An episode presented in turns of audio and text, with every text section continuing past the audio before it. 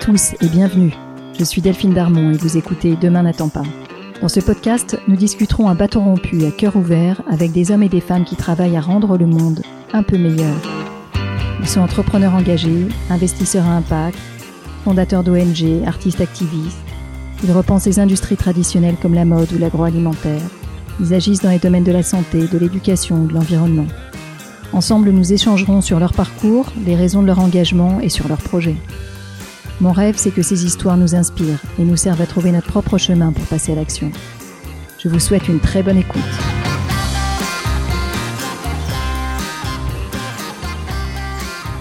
Mon invité du jour a participé et fini une des courses de bateau les plus exigeantes, les plus difficiles qu'il soit, la route du Rhum en solitaire. Et ça, seulement 4 ans après avoir commencé à faire de la voile sérieusement. Alors vous ne vous êtes pas trompé de podcast, Demain n'attend pas ne s'est pas transformé en un podcast sportif de haut niveau. Romain Pillard, notre héros du jour, me touche beaucoup, car c'est l'homme qui utilise l'exploit sportif pour faire avancer la cause qui lui est chère, l'économie circulaire. L'économie circulaire, c'est une alternative au modèle actuel de consommation, basée sur l'utilisation de matériaux et d'énergie peu chers, dans laquelle on extrait, on fabrique et on jette. On passe à un nouveau paradigme, on réduit notre consommation, on réutilise et on recycle. Amoureux de la voile et des courses qui exigent un immense dépassement de soi, Romain a vite été convaincu que son industrie devait changer. Vous allez entendre comment Romain a démontré par l'exemple que même dans les courses les plus techniques, qui nécessitent des matériaux les plus performants, on peut réussir en récupérant un bateau existant et en le remettant au goût du jour avec des matériaux récupérés. En médiatisant son exploit, Romain nous montre à tous que nous pouvons faire évoluer nos industries et participer au développement de l'économie circulaire. Alors, à vous de jouer. Bonjour Romain. Bonjour Delphine. Romain, j'aurais rêvé de venir t'interviewer sur ton bateau, mais ça va pas être possible, confinement oblige. Est-ce que tu peux te présenter pour nos auditeurs? Certains te connaissent, d'autres n'ont pas cette chance. Est-ce que tu peux nous dire euh, comment tu en es venu à faire de la voile professionnellement? Et puis progressivement à t'engager autour de l'économie circulaire. Oui, alors euh, effectivement, euh, ça sera partie remise pour faire un tour en bateau, mais euh, pour l'instant, euh, voilà, on est on est tous un petit peu à terre. Alors moi, j'ai le droit en tant que professionnel, mais donc j'ai commencé la, la voile il y a voilà sortie d'école il y a 20 ans, un peu plus, et j'ai navigué comme professionnel, effectivement, commencé en solitaire sur le championnat de France de course au large. Et puis, j'ai décidé de monter mon agence de marketing sportif euh, par la suite. Euh, Romain, je me permets de t'arrêter parce que, tu vois, on, a tous fait un peu de voile. Comment est-ce que tu es passé de, de je fais un peu de voile euh, en école ou ailleurs à je deviens je fais de la voile sérieux et je deviens professionnel en fait dans la voile. Et ça courait dans le sang. T'es né sur un bateau? Non, je crois que c'est un, peu, c'est vraiment une histoire de passion. Euh, j'en ai toujours fait. Euh, j'habitais Paris, euh, j'en ai toujours fait, mais comme un, comme un, bah, comme un Parisien en vacances. Hein. Donc l'été essentiellement. Et puis, et puis voilà, pendant les, pendant ces, ces études où on, où on, a du temps, où on se découvre des passions, et ben, je me suis mis à, à la régate, etc. Et tout est allé assez vite. Donc en fait, c'est vraiment à ce moment-là, j'ai eu, j'ai quatre ans pour progresser énormément. Et puis, euh, je me suis retrouvé sur la course en solitaire la, plus difficile ou presque. Euh, donc, euh, donc voilà, c'est vraiment une histoire d'envie, de passion. Et, en quatre ans, t'es passé de je fais des régates le week-end avec des, avec des potes à je pars en course en solitaire? Ouais, c'est ça. Ouais, ouais. Euh... ouais, bah ça, bah ça, c'est ça. En fait, ça va, ça peut aller assez vite. ça peut aller assez vite. Et euh, encore une fois, c'est, euh, voilà, ça a dépassé euh, effectivement le, le stade des, des, vacances. Hein. J'en faisais, j'en faisais, je prenais, j'y allais en week-end, etc. Et je, je, faisais quasiment plus que ça. Donc euh, ça après, ça commençait à prendre beaucoup de temps. Puis à un moment, je me suis dit que je voulais avoir euh, mon gros projet à moi. Donc donc mon grand défi et, et, j'y suis allé. Ça a été le premier grand défi. Ouais. ouais. Ça, c'était en 2000. Quelle a été ta première grande course, du coup? Bah, Justement, ça a été la solitaire du Figaro, euh, voilà, qui fait partie du championnat de France de course au large en solitaire. Et euh, c'était une, une, une, une, c'est une épreuve très importante, quoi, en fait, très difficile. Ouais. Comment tu te prépares à ça? Euh, En fait, tu te prépares avec pas mal de, comment dire, bah, il faut d'abord beaucoup naviguer, beaucoup naviguer, bien connaître son bateau, ça c'est clair. Il n'y a pas de, il y a pas de remède, il y a pas, voilà, de miracle. Hein. C'est vraiment l'entraînement comme tout sportif. Euh, Donc c'est une bonne préparation du bateau, bien le connaître, parfaitement le connaître par cœur. Et puis essayer de naviguer le plus possible, refaire ses gammes comme on dit, pour que les manœuvres soient tout à fait naturelles déjà. Et puis après il y a toute la toute la, partie euh, météo, la partie euh, nutrition, la partie sommeil, etc., qui est un peu un peu compliqué. Et, avant la première euh, grande course, euh, il y en a eu, il y a eu des, courses préparatoires avant cette course-là d'été, mais euh, c'est c'est vraiment le grand saut dans l'inconnu, hein, ça c'est sûr. Et là, tu te dis, ça va être mon métier, je deviens marin. Alors en fait, j'ai voulu avoir cette expérience assez forte et je me laissais euh, je vais dire euh, porter par par euh, voilà par la dynamique dans laquelle j'étais.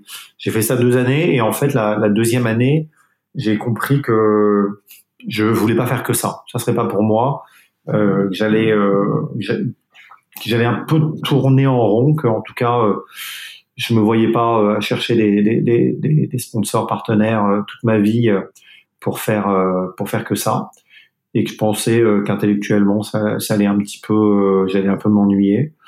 Donc donc du coup je j'ai monté donc même si je faisais bon je faisais ça en solitaire j'étais équipier pour des pour des skippers connus comme Hélène MacArthur euh, Bourgnon Perron etc mais j'ai voulu j'ai voulu après une, une, une expérience d'organisation événementielle le secteur que je connaissais déjà. Donc, euh, on est, je suis parti euh, sur l'organisation de la Coupe d'Amérique en Nouvelle-Zélande.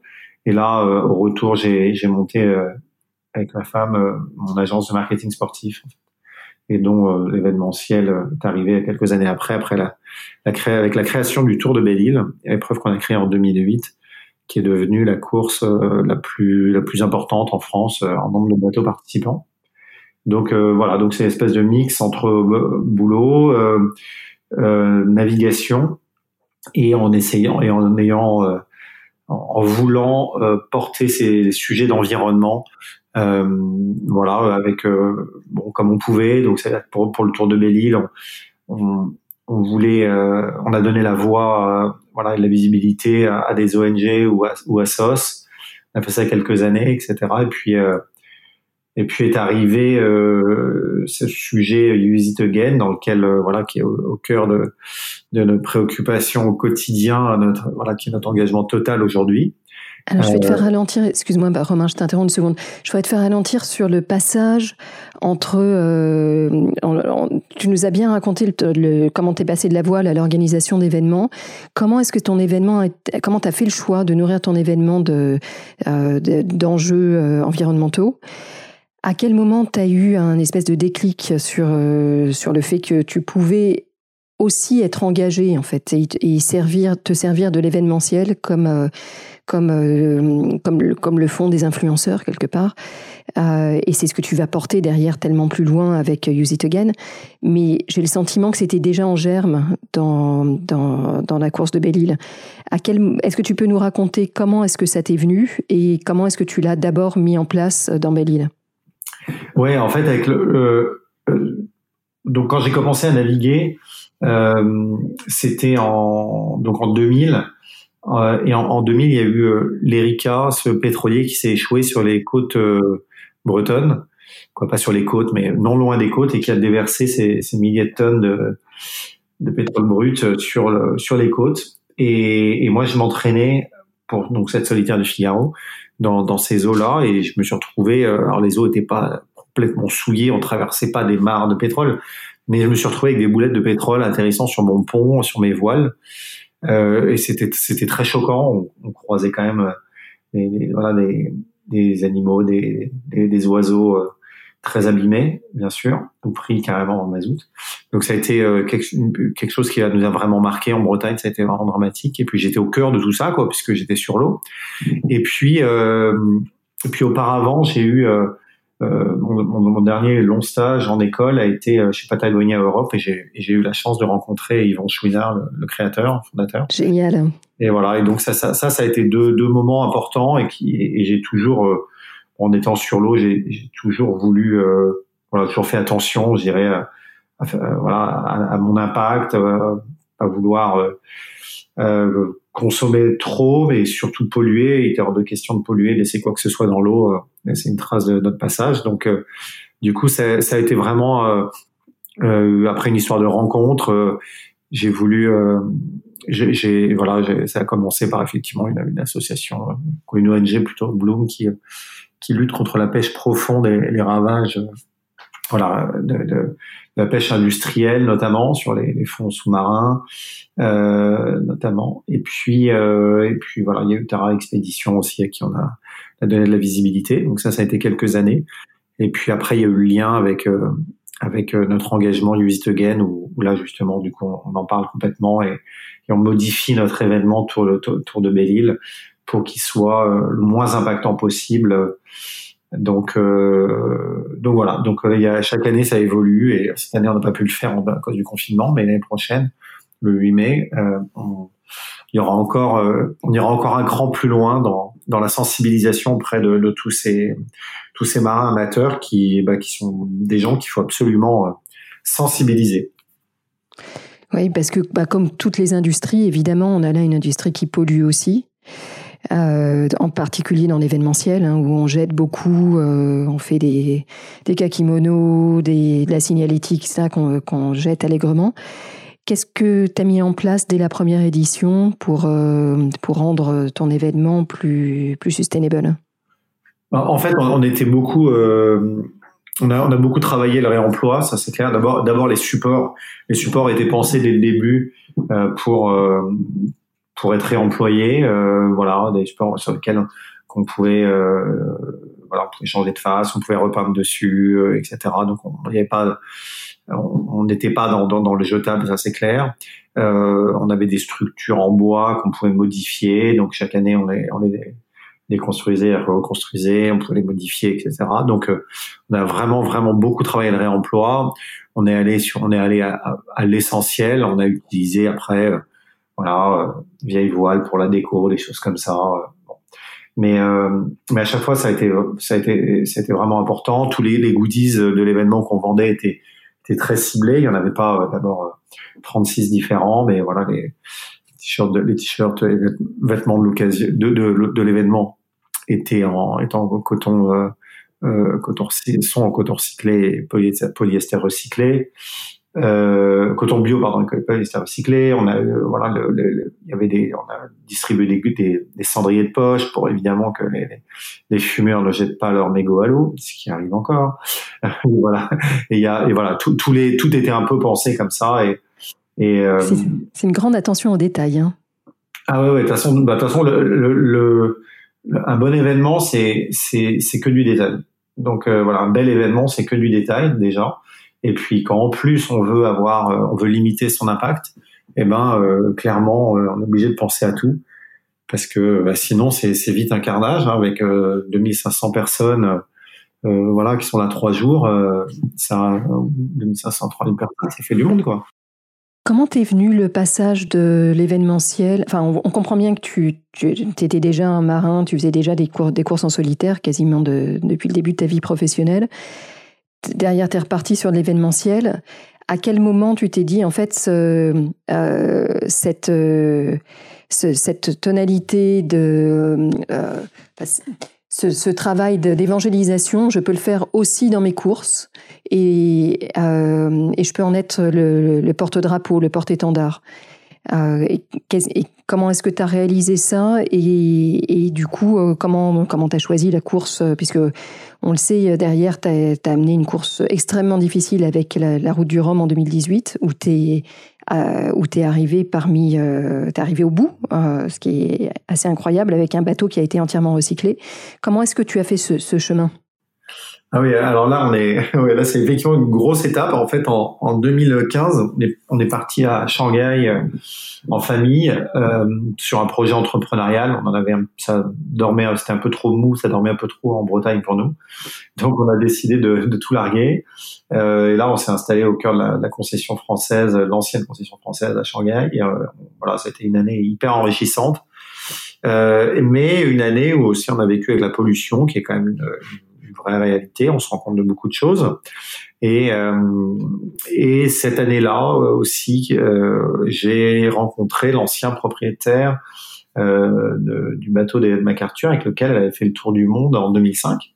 Et donc elle avait battu ce record autour du monde en solitaire. Et je connaissais ce bateau, je savais qu'il était, c'était un très bon bateau. Il avait d'ailleurs participé au Tour de Belle euh, quelques années avant.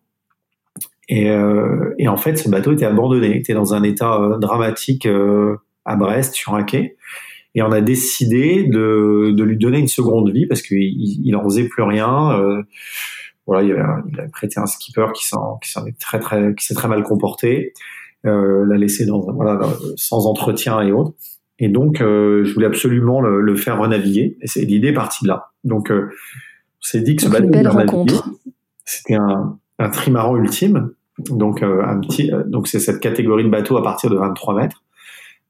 mon bateau fait 23 mètres, donc il a, elle a été décidée cette catégorie par rapport à la taille de mon bateau. Et, et donc, on a, on a, on est parti dans un projet où on a voulu réutiliser un maximum de, matériel, de matériaux existants pour, pour avoir le moins d'impact possible, euh, tout en pouvant euh, naviguer au plus haut niveau et avec notamment cette, cette euh, en ligne de mire cette route du Rhum en novembre 2018, il y a deux ans, voilà. Et donc on a on, on, est lancé, on est rentré vraiment dans un projet d'économie circulaire. Alors le bateau, il n'est pas recyclé. Je me permets un petit peu de, de, modifier ce que tu as dit, mais euh, mais il fait, on est vraiment dans le réemploi. Donc ce qui est une étape très importante de l'économie circulaire. Euh, donc euh, donc c'est utiliser effectivement. On est vraiment dans l'exploitation maximale de la ressource avec euh, avec des, des, contraintes énormes parce que sur ce genre de bateau hyper exigeant, eh ben on a euh, des, des, des, si on prend par exemple un, exemple de, des voiles, je trouve pas des voiles euh, comme ça sur d'autres bateaux facilement quoi pour, pour le mien. Donc euh, donc oui, il faut que je, je fasse un, une recherche au niveau mondial pour trouver des voiles de, de gros bateaux que je pourrais voilà retailler un petit peu pour les adapter au, au mien. Et euh, c'est très compliqué parce qu'il y a la taille, il y a aussi le, le grammage, on va dire, la, voilà la façon dont sont faites les voiles, donc ça, ça se fait pas comme ça. Et, euh, et donc voilà, donc on a plein de problématiques. Bon, je donnais cet exemple de voile, mais euh, voilà, il y a aussi euh, beaucoup de pièces détachées, diverses et variées, dans les winches, dans le moteur, dans, plein de choses comme ça. Et à chaque fois, donc, on se pose des questions pour éviter d'acheter neuf. Quoi. Voilà, qu'est-ce qu'on peut faire? Est-ce qu'on peut trouver de la ressource existante? Donc comment ça se passe là, Romain? Dans ces cas-là, tu fais un espèce d'appel à, l'ensemble des bateaux que tu peux contacter euh, pour rechercher des, voiles non utilisées qui correspondent à tes catégories, voiles ou autres euh, ou autres matières premières. Comment est-ce que tu vas chercher, comment tu trouves ces, euh, ces, ces, ces, matières que tu peux réutiliser? Bah en fait, c'est assez compliqué parce que parce qu'il n'y a pas de il n'y a pas de plateforme pour pour ce genre de de, de, de matériaux, hein, de, voilà, de matériel. Donc euh, j'utilise mon, mon, réseau que je me suis formé, euh, que je me suis voilà, que je me suis créé depuis depuis 20-25 ans, euh, pour appeler euh, un tel aux États-Unis, un tel en Nouvelle-Zélande, etc. Et, euh, et voilà, il fil en aiguille, de contact en contact, j'arrive à trouver des, des, solutions.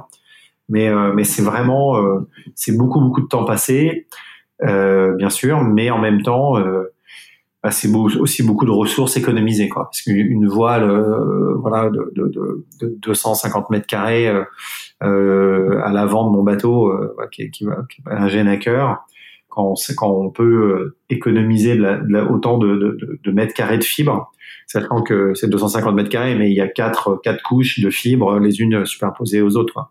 donc voilà donc on est sur 1000 mètres carrés de de, de, de fibres économisées eh ben on est assez euh, c'est assez satisfaisant quoi, parce qu'effectivement c'est de la fibre issue de la pétrochimie qui est, qui est totalement euh, non recyclable.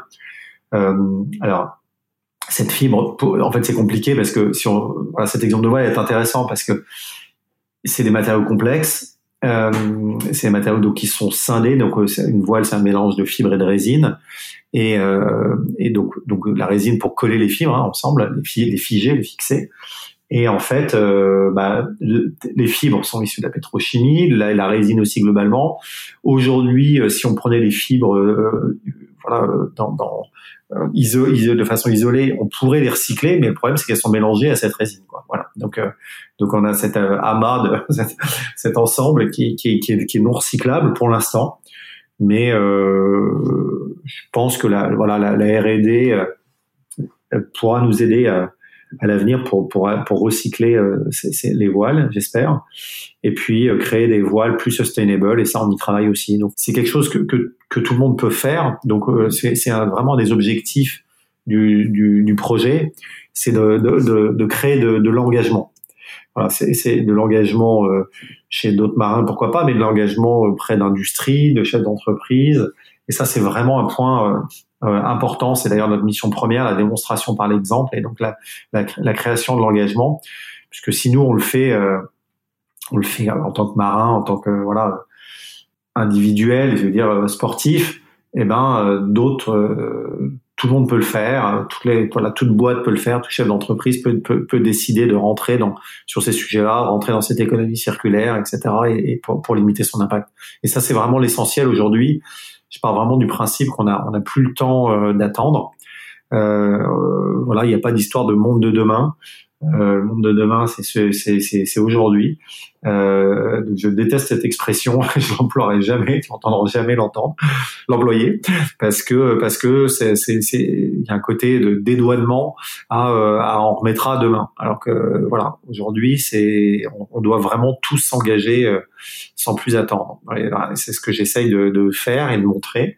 Donc ça, ça, ça, marche correctement, mais il y, a, y a beaucoup beaucoup à faire. Quoi.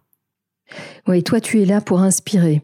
Alors, évidemment, la route du Rhum, c'est hyper inspirant. Et puis, c'est très médiatisé aussi.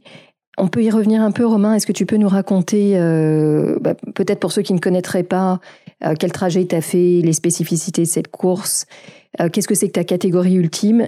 Et qu'est-ce que c'est que de, de, courir une course en solitaire et en quoi est-ce que c'est différent, si ça l'est, de le faire sur un bateau comme, comme tu as choisi de le faire qui est un bateau que tu as récupéré, à qui tu donnes une deuxième vie, et avec des matériaux que tu réutilises pour, pour beaucoup?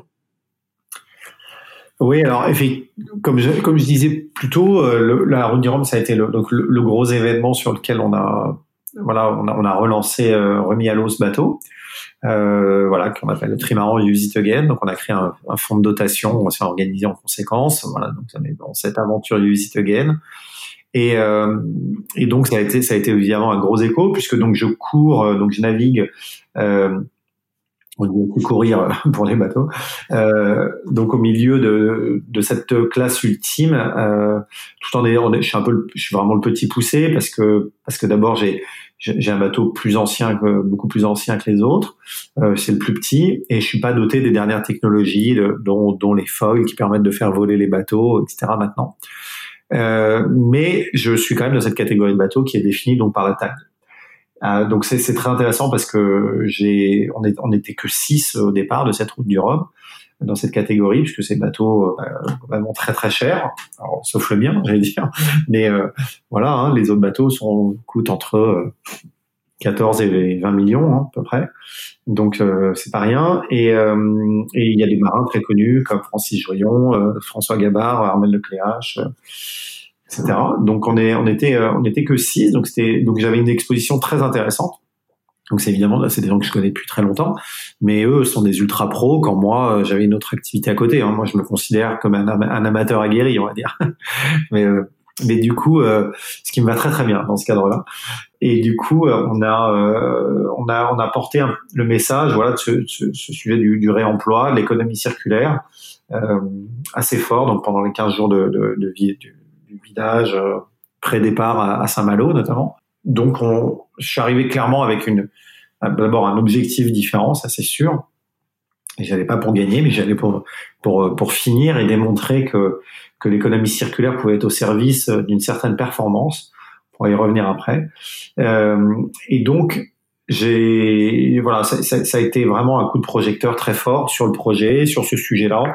Et il faut savoir que voilà, là on est fin 2020, mais il y a deux ans, euh, on parlait vraiment pas autant d'économie circulaire. Euh, et voilà, quand on était engagé depuis, ça fait quatre ans qu'on a lancé le projet. Quand il y a quatre, quatre ans, trois ans, on parlait de ce, de, de ce sujet d'économie circulaire, tout le monde nous regardait de travers. Hein même dans des milieux euh, dits économiques. en nous disant c'est quoi ton truc quoi. Voilà. Là, où, si je me trompe pas, deux des six sont, sont pas arrivés au bout, tu as montré qu'avec des matériaux, un bateau plus daté et des matériaux réutilisés, tu as pu arriver au bout. Donc, tu as, porté haut les, les couleurs de, de l'économie circulaire. Ouais, c'est ça, exactement. C'était vraiment le projet, c'était vraiment l'objectif. Ça a été une course très, très, très difficile d'entrée de jeu. On voilà, on a pris six dépressions très violentes euh, de, de, suite et euh, on a eu tous eu euh, un peu de casse. Mais euh, moi, j'ai dû d'ailleurs faire une escale ou à la Corogne, euh, donc on a le droit à une escale. Euh, j'ai fait escale à la Corogne où j'ai retrouvé deux de mes camarades. Entre temps, il y en avait un qui avait déjà chaviré, puisque nos bateaux étaient en chavire. C'est un peu la, la, la complexité, le danger de nos bateaux. On a, on a du coup retrouvé deux camarades à arrêter qui étaient en réparation. Un n'est jamais reparti, un autre était en, en réparation euh, avant de repartir. On ne savait pas trop. Et puis donc voilà, quand je suis parti de la colonne, moi j'ai fait un petit stop très rapide, changé euh, de, quelques pièces. Et là, deux, deux, personnes de mon équipe donc, technique sont, sont venues. Je suis reparti, bah, j'étais en troisième position. Euh, et puis j'ai re voilà, quelques jours plus tard, euh, j'ai re quelques quelques casses, une casse, je veux dire, pardon, très importante, euh, qui a failli me coûter mon mât d'ailleurs, mais finalement il n'est pas tombé et, euh, et tout, tout s'est bien passé. Mais euh, j'ai dû sécuriser euh, voilà la, la casse de, de matériel qu'il y a eu. Ça a été ça a été long, complexe euh, et, euh, et du coup j'ai pas pu finir ma, ma transat au rythme auquel, euh, auquel je voulais. Euh, donc, euh, du coup, on a euh, voilà. Romain, je t'interromps une seconde pour qu'on se rende compte quand tu nous dis j'ai essuyé des dépressions, des grosses tempêtes. Ça veut dire quoi concrètement en termes de vagues Tu vois, qu'on se rende compte de ce que tu vis en tant que marin? Ouais, c'est vrai que c'est un, un, exercice hein, de décrire euh, comme ça euh, par la par, le, par la voix seulement de ce qu'on ce, ce, rencontre, mais euh, en, gros, euh, voilà, on, est parti de Saint-Malo euh, sur des conditions tout à fait clémentes. donc la première nuit, on fait toute la pointe de Bretagne pour aller jusqu'à Ouessant, etc. Le, lendemain matin, ça va encore. Et puis là arrive donc le train des dépressions, comme on dit, de l'Atlantique Nord. Et là, on s'est fait littéralement écrabouiller. Non, mais le, vent est passé de 10 nœuds à, à, à 30, 30, 35, 40 nœuds très rapidement. 30, euh, voilà, si, on prend 40 nœuds, ça fait quasiment euh, quasiment 80 euh, km heure, donc c'est énorme en, bateau, ça fait force 8. et puis voilà, moi j'ai eu donc après voilà, là ça s'est enchaîné, il n'y a pas eu trop de répit. Et et j'ai eu rapidement le lendemain des vents jusqu'à ouais 45 nœuds, force 9 à peu près, et des vagues qui sont creusées très très fortement jusqu'à 8-9 mètres. Donc 8-9 euh, mètres, ça fait quasiment trois, étages. Euh, c'est dingue. C'est dingue. Et pas de sommeil, j'imagine, ou quasiment pas, parce qu'il ne s'agit pas de, de, laisser le bateau naviguer seul pendant ces moments-là? Ouais, c'est ça. Là, on est toujours en vigilance. Euh, effectivement, on essaie d'attraper quelques minutes de sommeil ici et là, mais vraiment des micro-sommeils. Mais bon, de toute façon, il y a une telle adrénaline que que voilà, il faut tenir. Quoi, il n'y a pas le choix. Après, il y a le problème de, de, de, de, de, de, de s'amariner. Donc, euh, moi, je suis, je suis malade comme beaucoup de gens en mer. Donc, euh, on a aussi un problème de, de s'alimenter, etc. Donc, euh, comme c'est on est en début de course, on est pris à froid. Et tout ça rend l'exercice encore plus complexe. voilà. Je peux pas croire que tu fasses la, route du, la route du Rhum et que tu sois malade. C'est quoi la suite, Romain? Comment tu t'imagines répartir ces différents, ces, tes différents métiers? Alors en fait, euh, voilà, sur le sujet d'organisation de, de, de, courses, alors d'abord, on n'en a qu'une volontairement, voilà, qu'on garde parce que c'est vraiment une course connue maintenant et ça a été notre carte de visite pendant un moment et voilà, on aime bien. C'est donc ce Tour de Belle-Île, euh, donc qui a lieu le 8 mai si tout va bien. Euh, et euh, donc euh, voilà, ça on est, on est assez rodé, donc faut pas, pas que ça me prenne trop de temps. Maintenant, on va, on va, comme je disais tout à l'heure, on va maximiser notre, on va profiter de l'audience, de, l'audience des gens qui sont là pour porter nos, nos sujets d'économie circulaire. Donc clairement, Lucie Guen est mis, est mis sur le devant, est mis à l'honneur sur sur sur cet événement. Donc euh, voilà, mais ça, ça prend, ça prend une partie, une toute petite partie de, notre activité. Après, c'est vraiment euh, le, le, gros de le, le, gros de l'activité, c'est clairement de d'avancer sur ces sujets d'économie circulaire. Donc il y a là, il y a la préparation technique du bateau en parallèle euh, avec et, quand j'entends, je parle de préparation technique, je parle aussi de voilà d'avancer sur tous ces sujets de, de, de réemploi. Ça c'est très important, trouver des solutions techniques. Euh, puis ça, ça va vraiment de, de d'éviter de, d'utiliser euh, telle telle graisse euh, voilà pour mettre dans un engrenage d'une pièce mécanique euh, voilà jusqu'à trouver des, des, des, nouvelles voiles dont j'ai besoin quoi, quoi. Justement pas nouvelles mais de nouvelles anciennes voiles. Donc donc donc ça c'est ça c'est ça ça, c'est aussi une partie importante mais mais après tout le reste c'est effectivement je passe pas mal de temps donc à à, sens, à sensibiliser voilà différents publics, que ce soit des, des, des scolaires euh, de, de, je, du, plus, du plus jeune âge jusqu'à des, des étudiants en école, euh, en fac et autres. Euh, je participe à un think tank, euh, voilà, je suis mentor pour pour des étudiants à l'université de Berkeley aux US. bon voilà, il y y a, pas mal de petites choses comme ça que j'aime bien et, et qui font que notre message est d'abord universel, bien sûr, et euh, je dois pouvoir parler euh, au plus grand nombre. Ça, c'est vraiment important. Donc, euh, clairement, le, le contact avec l'entreprise est essentiel parce que le plus gros impact qu'on peut avoir, c'est dans, dans la, dans la, dans le, dans le, comment dire,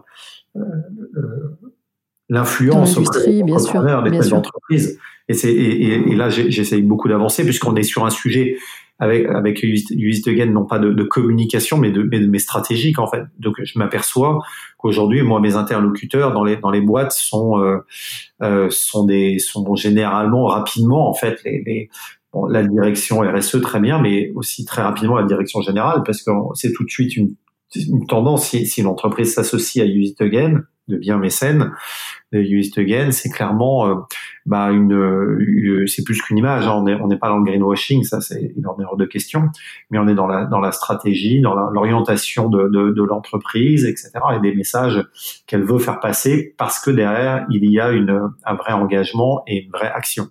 Là, on a été privé de course cette année. Je devais avoir deux, deux, deux grosses transats, dont une en solitaire mais euh, donc en 2020, mais euh, 2021 il y a une autre transat en, double qui est importante, qui fait le, Havre euh, Salvador Bahia donc euh, à l'automne, qui est une, transat qui a lieu tous les deux ans.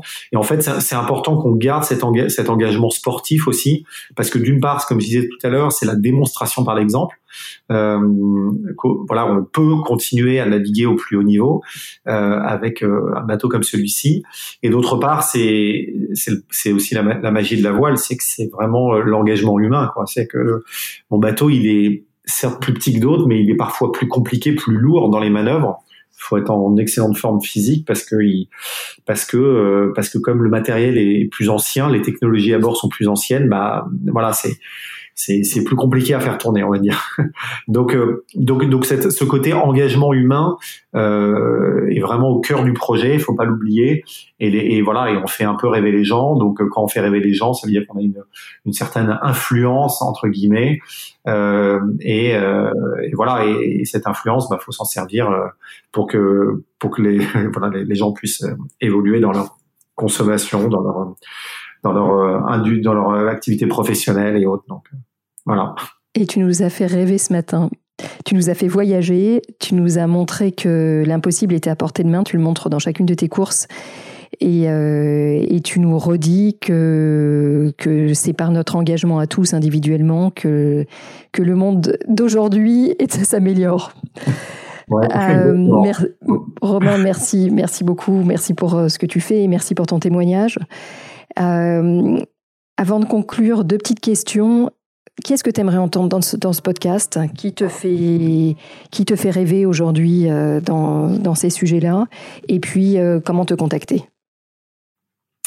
Ah, alors, qui pourrait, qui pourrait échanger sur ces sujets-là? Je pense que je pense que les des, gens très intéressants. Alors, j'ai pas de personne particulièrement, mais des gens très intéressants sur un sujet qui qui qui, qui, que je suis de plus en plus, c'est tout ce qui est biomimétisme. Je pense qu'il faut aujourd'hui se, se, rapprocher de plus en plus de la nature. Euh, on, on s'en est complètement déconnecté. Et aujourd'hui, on trouve les solutions, euh, toutes les solutions sont dans la nature. Donc, euh, euh, ce sujet du biomimétisme est pour moi essentiel parce que tout ce qui est tech for good, etc., doivent s'en inspirer. Faut pas monter, faut plus monter les usines à gaz, on ne peut plus se le permettre, justement parce que les ressources sont finies, etc. Mais il faut s'inspirer de la nature. Donc, avoir un expert, entendre un expert du biomimétisme qui puisse parler, qui puisse témoigner, échanger, ça serait vraiment très intéressant. Et euh, la deuxième, la suite de la question était? Comment te contacter, Romain? Tu vois, que ce soit ah, bah, pour euh, te soutenir, pour t'interroger, pour te faire venir comme speaker, euh, ou comment on peut te suivre et te joindre? Bah on est on est assez actif sur les réseaux, euh, sur Instagram, Facebook, euh, voilà Romain Piliard, Use It Again. On a notre site useitagain.earth euh, et euh, voilà le, par mail team at useitagain.fr, tout ça voilà. Donc c'est assez assez simple, on est joignable, on répond facilement et on, on essaye de créer de l'engagement justement avec notre daily life sur nos réseaux qu'on partage. avec avec joie et, et avec simplicité donc faut pas hésiter à faire connaître euh, le sujet, le projet. Super, super. On va venir, tous venir te suivre et voyager avec toi. Merci, merci beaucoup, Delphine. Merci infiniment, Romain. Merci, à bientôt. Un grand merci de nous avoir écoutés jusqu'ici. J'espère que cet épisode vous a plu. N'hésitez pas à nous laisser vos commentaires ou suggestions d'invités sur Instagram. Enfin, si le podcast vous a plu, allez vous abonner et notez-le 5 étoiles, bien sûr, sur Apple Podcast. Vous pouvez même demander à vos amis, à vos enfants, à vos voisins, aux amis de vos amis, aux voisins de vos voisins, de mettre une note au podcast. C'est comme ça seulement que Demain n'attend pas gagnera de la visibilité et sera trouvable sur les plateformes. Alors je vous dis à très bientôt pour un nouvel épisode.